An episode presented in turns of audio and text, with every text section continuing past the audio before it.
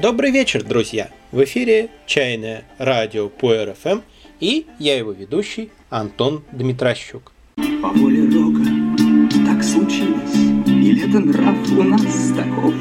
Но в других городах и странах нас знают лучше, чем в родном городе. Питерцев в группе нашей чайной ВКонтакте больше, чем воронежцев, а в статистике прослушиваний радио по РФМ на iTunes Воронеж вообще не фигурирует. Зато на пятом месте там почему-то Харрисбург, насколько я понимаю, столица штата Пенсильвания. Какое мы имеем отношение к Пенсильвании, я лично понять не могу, но очевидно какое-то имеем, как-никак 100 слушателей. Я, к сожалению, не знаю именно пенсильванских исполнителей, но вот вам банджо Отиса Тейлора. Что может быть более американского?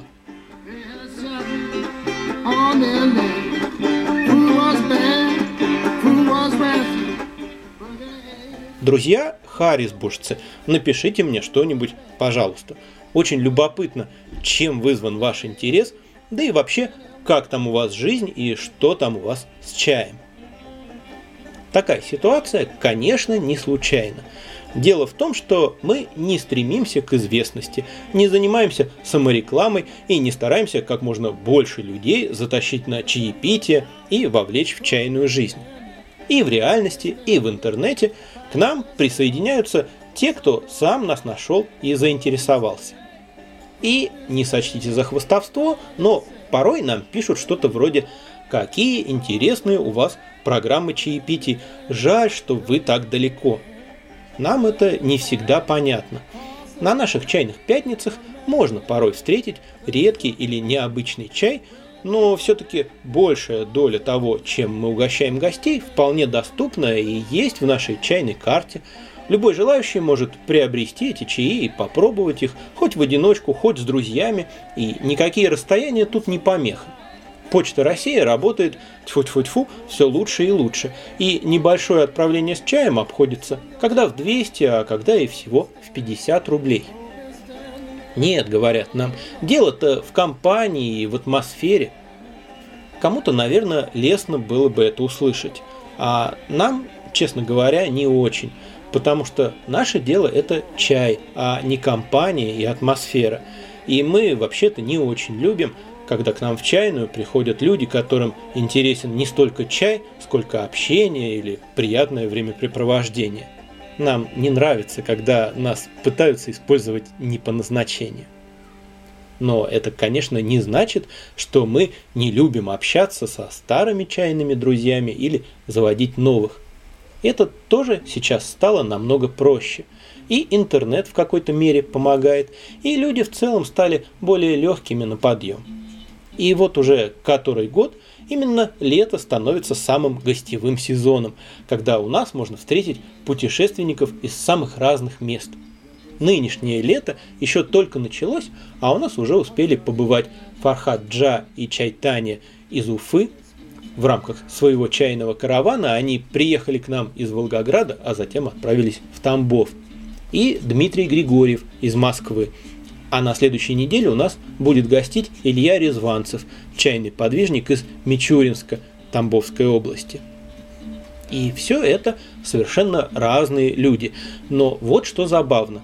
И москвич, и уфимцы сразу же обратили внимание на одну деталь, которую наши завсегдаты принимают как должное, и им и не приходит в голову, что может быть как-то иначе.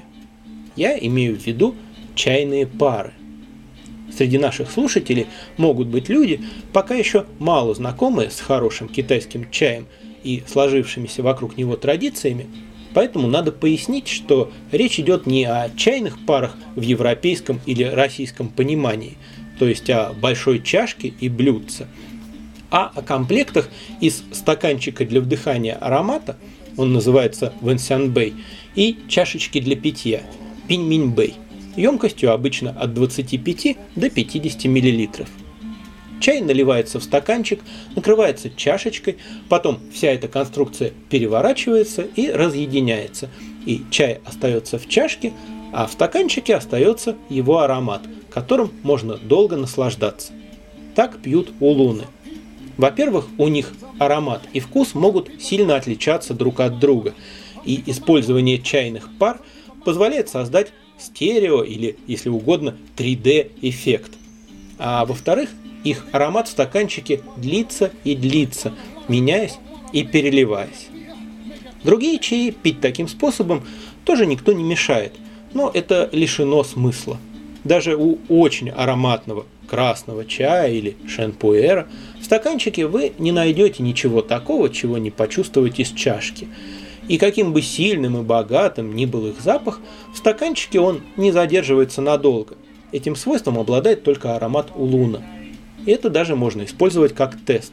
Бывает, с первого взгляда трудно определить, является ли незнакомый чай улуном или красным чаем. И питье его из пар сразу расставляет все по местам. Так вот, в первый же вечер по приезде Фархаджа и Чайтани мы, поужинав, сели пить чай, выпили лаосского зеленого, взялись за бирманский улун – и когда я начал расставлять посуду, гости переглянулись и сказали друг другу что-то вроде «О, смотри, для нас сейчас даже гунфуча будет». Тут, конечно, сказывается разница в подходах. Чем дальше, тем реже я употребляю выражение гунфуча по отношению к питью улунов из чайных пар. Так же, как мне кажется странным называть чайной церемонией обычное чаепитие – котором нет никаких особых задач, кроме как получить удовольствие от чая и, может быть, от общения. Точно так же, по-моему, странно, что добавление одного единственного элемента посуды автоматически превращает питье чая в высшее искусство чаепития. И потом, что значит для нас? Это же не какое-то шоу, выступление специально для почетных гостей. Это просто совместное чаепитие, оно такой же мере для нас самих, как и для них. И мы всегда пьем чай так, хоть с гостями, хоть вдвоем, хоть в одиночку, так что это не для кого-то. И Фархад Джаз Чайтани пояснили, что такое, по их наблюдениям, редко где встретишь. За без малого полтора месяца своих странствий они объехали чуть ли не весь юг России, побывали в десятках чайных мест и почти нигде парами, к сожалению, не пользуются. И приятно это увидеть, наконец, в Воронеже. Но дело не в Воронеже. У нас в городе тоже есть как бы чайные заведения, куда человек может регулярно ходить на связанные с чаем мероприятия, пить, в том числе и улуны, и при этом не подозревать о существовании чайных пар и открыть их для себя в нашей чайной или в другой замечательной домашней чайной, чайной всех планет – может быть, так проявляется то, что чайные в провинции часто живут обособленной жизнью, ориентируются на местную публику, подстраиваются под ее уровень и несколько оторваны от большого пестрого мира столичной чайной жизни, от идей и веяний, которыми он живет в данный момент. А вот и нет. У Дмитрия, нашего московского гостя, реакция была абсолютно такой же. Надо же, чайные пары. Сейчас в Москве их уже почти нигде нет. По его впечатлениям, в столице сейчас преобладает чайный минимализм с таким снобистским оттенком. Зачем, мол, эти игры с посудой? Если тебе интересен чай, то можно обойтись и без пар, и без чиха, и без чебани.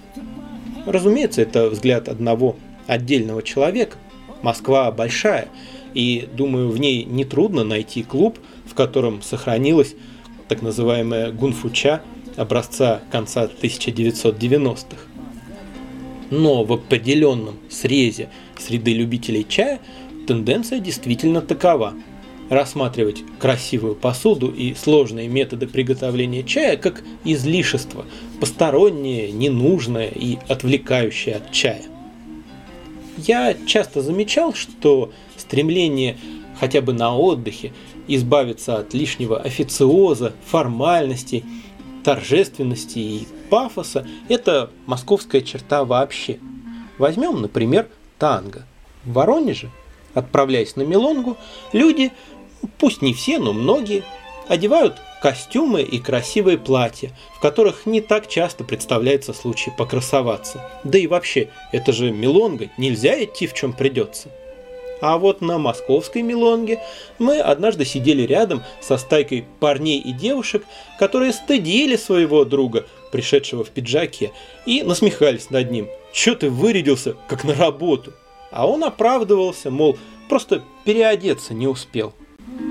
Если в провинции люди самоутверждаются, стараясь выглядеть солидно и эффектно, то в Москве гораздо круче продемонстрировать, что ты можешь позволить себе одеться так, как тебе удобно. И при первом подходе цена китайская чайная церемония по всем правилам, в кавычках. А при втором возможность без этих правил и хлопот обойтись. С другой стороны, думаю, сказывается и стаж. Сложное и непонятное, на первый взгляд, размеренное и завораживающее чайное действо может поразить воображение незнакомого с чаем человека и вызвать у него интерес к культуре чая. Но если этот интерес не остается мимолетным, то по мере накопления опыта и знаний фокус или центр тяжести внимания неизбежно и все больше и больше смещается от внешней формы к содержанию. И, возможно, в тех провинциальных городах, где любители чая открыли для себя красоту чаепития с чайными парами – особенно если это произошло в последние годы, там просто еще с этим не наигрались. А вот там, где чайная жизнь выстроилась раньше, и главное, где она более интенсивна, церемонии и ритуалы уже успели наскучить, и люди перешли к чему-то более глубокому. Наш коллега из Минской чайной почты Андрей Симонов сказал недавно в одном интервью замечательную вещь. Постиг путь чая тот, кто пьет его из обычной кружки. И эта фраза не так проста, как кажется. Как я вижу, тут говорится не только о том, что на определенном этапе, как правило, все меньше интересно чайное действие и все больше сам чай и то, что при его питье происходит внутри. Но и о том, что опыт делает сложный инструментарий просто ненужным – что опытный чайный человек может и в обычной кружке приготовить чай, раскрыв все его достоинства, и в полной мере насладиться им, ничего не упустив, имея только грубую большую кружку. В чем-то это созвучно известному китайскому изречению «в сердце грубости таится утонченность». Это еще один частный случай тайцзи, Великого Перехода, когда в предельной простоте открывается вся глубина тонких переживаний. Правда, я думаю, что эти повороты стремлений и интересов подчиняются законам диалектики, и если двигаться еще дальше, то вновь возникнет тяга к изысканности и сложности, но уже на новом, более одухотворенном уровне. И что рано или поздно обязательно происходит синтез, и легкость и непринужденность начинают прекрасно уживаться с красотой и строгостью ритуала и танцевать друг с другом. Да и что значит рано или поздно? На микроуровне это происходит с каждым ежедневно и ежечасно. То захочется хорошего старого шена из большой советской кружки, то в питье немудреного ансийского улуна вдруг спонтанно вплетаются какие-то торжественные, почтительные жесты. И опять-таки не в географии тут дело. В нашем городе тоже есть чайные торговцы и чайные заведения, стоящие на аналогичной московским снобам позиции. Зачем нужны чайные пары, если сами китайцы прекрасно обходятся без них? Или зачем нужен дорогой глиняный чайник, если любой чай можно заварить в гайване? И так далее. И с этим трудно поспорить. Обойтись-то можно в самом деле без чего угодно, в том числе и без самого чая. И уж точно эта крайность выглядит логичнее и разумнее, чем противоположная, которая тоже иногда встречается. Я у Луны не пью, потому что мне не из чего их пить, у меня нет чайных пар, а покупать их мне неохота. Или когда начинаются дискуссии о том, как правильно пить чай согласно китайской чайной церемонии. Хотя китайца, пьющего чай согласно этой китайской церемонии, можно встретить, наверное, реже, чем россиянина. В общем, чайные пары в каком-то смысле стали примером и, может быть, даже символом высокой чайной культуры, а отношение к ней совершенно неоднозначное. Для кого-то такие выражения, как чайное искусство и чайное мастерство, наполнены положительным смыслом, а кого-то, и в частности нас, они скорее настораживают, потому что в России за ними часто стоит нежелание знать и понимать чай как таковой и желание вместо этого играть в какие-то игры вокруг чая, где на первом месте будет эзотерика или общение, или гонор и тщеславие самих играющих, или что угодно еще, но только не сам чай. И, к сожалению, это настороженное и неприязненное отношение невольно переносится на ни в чем не виноватое тайваньское фарфоровое изобретение. Любопытно и не лишена резона точка зрения приверженцев традиции хижины чайного отшельника, которые видят в клубных форматах чаепития со сложной атрибутикой среду для развития представления о себе как об эксперте или мастере, в общем, для чувства собственного превосходства. А в отказе от них и в возвращении к простейшим, древнейшим формам чаепития, не требующим обучения и стажировки, таким как питье чая из больших чаш – освобождение от претензий и амбиций, открытость чаю и миру. Хотя, на взгляд со стороны, кажется, что в этой традиции не так уж мало собственных условностей и сложностей. Хорошо, спросит меня слушатель, а вы-то сами тут на чьей стороне? А получается, что не на чьей. Чайные пары нам нужны не для того, чтобы устроить впечатляющее чайное действие или следовать каким-то правилам. Правила нас вообще мало интересуют, и шоу тоже. Ну, хотя, если вдруг посетило вдохновение, то почему нет? Я не вижу причин устраивать косплей современного китайского быта и подражать торговцам на Малиндао или Фанцуне. Чтобы почувствовать простоту и легкость, мне нет нужды откладывать в сторону чайные пары и брать большую чашу. Когда я пью чай, мне интересно получить от него как можно больше удовольствия, но не приукрашивая его при этом, не стараясь скрыть его недостатки и проявить достоинства, которыми он не обладает. И мне интересно узнать и понять о чае как можно больше, но не в ущерб наслаждению и внутреннему покою и уюту. И чайные пары – это просто инструмент, который позволяет лучше узнать чай и получить больше удовольствия. Причем и тогда, когда это действительно роскошный, изысканный чай, и тогда, когда чай прост и близок к повседневному. В первом случае просто очень досадно упускать такую большую долю приятных впечатлений. А во втором тем более не помешает помочь небогатому на впечатление чаю. Обойтись без пар, конечно, можно. Улун остается улуном и без них.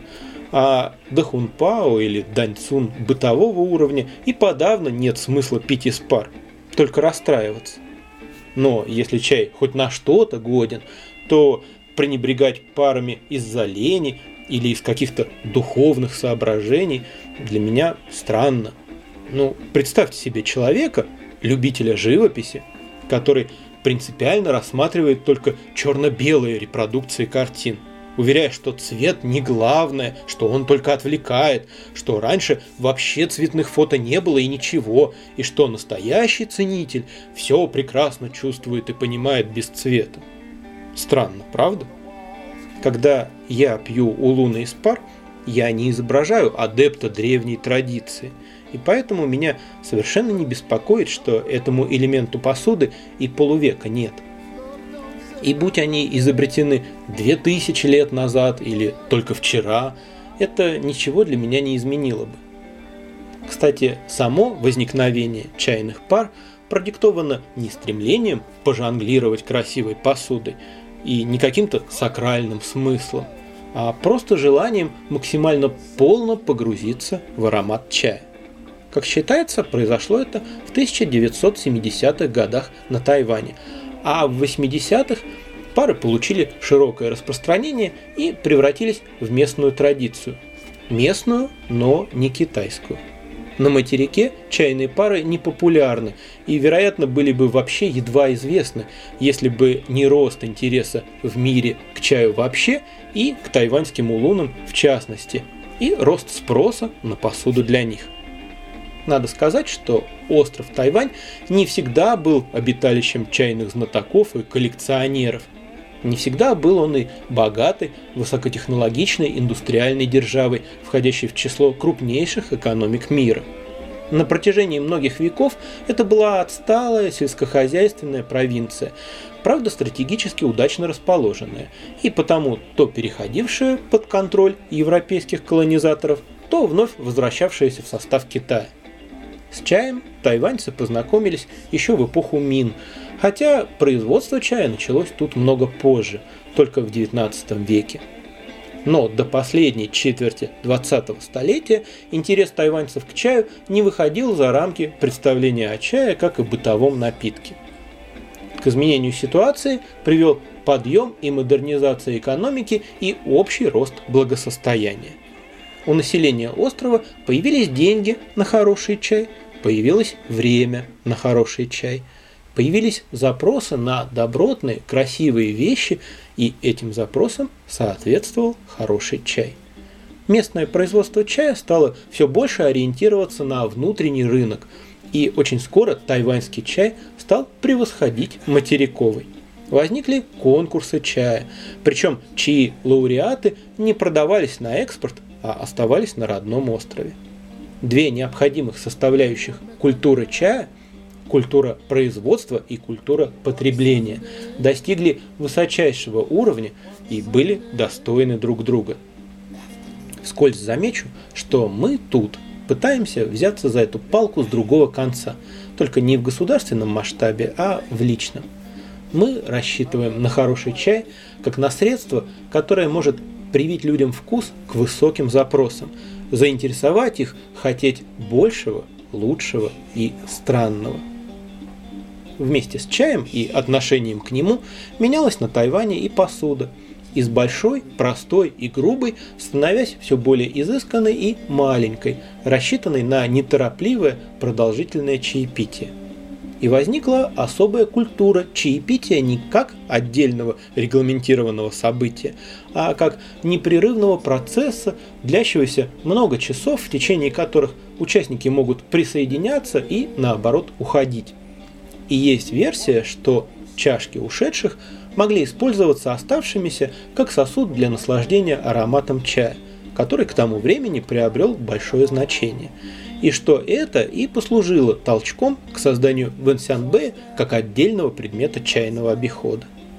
Вэнсянбэи, кстати, могут быть разной формы.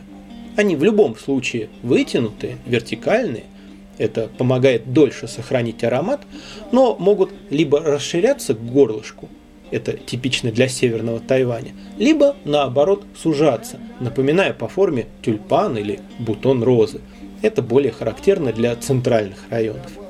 А в России, насколько я вижу, чаще всего встречается универсальный вариант, то есть практически прямой цилиндр. Кроме фарфоровых пар, которые преобладают, изредка можно встретить и стеклянные, и глиняные с глазурью внутри, но они, на мой взгляд, хуже справляются со своей основной задачей. Фарфоровая поверхность лучше сохраняет и раскрывает аромат чая. Каких-то особых рекомендаций по выбору пар в принципе нет. Желательно лишь, чтобы объемы чашки и стаканчика совпадали, а это бывает не всегда. Впрочем, ничего фатального тут нет. Просто если стаканчик заметно больше, это надо учитывать, разливая чай. Ну и, конечно, нужно, чтобы конструкция в целом была устойчивой. Тонкий фарфор может создать определенные сложности. Он может обжигать пальцы поначалу, и в то же время слишком быстро остывать. Так что рассматривать его как преимущество не надо. Что же касается расцветок, это и вовсе поле личных вкусов и индивидуального творчества. Кстати, расцветки Пиньминьбэ и Вэнсянбэ совершенно не обязательно должны совпадать. В конце концов, они символизируют противоположности бытия инь и ян, так почему бы это не подчеркнуть? Пары, составленные из чашек и стаканчиков от разных наборов, иногда отлично выглядят. На этом все на сегодня. Закончу эфир я по доброй традиции старой песенкой, которая часто вертится сейчас у меня в голове. Никакого скрытого смысла, просто музыка. Deep Purple Anyone's Daughter. До новых встреч, друзья, и всего вам чайного.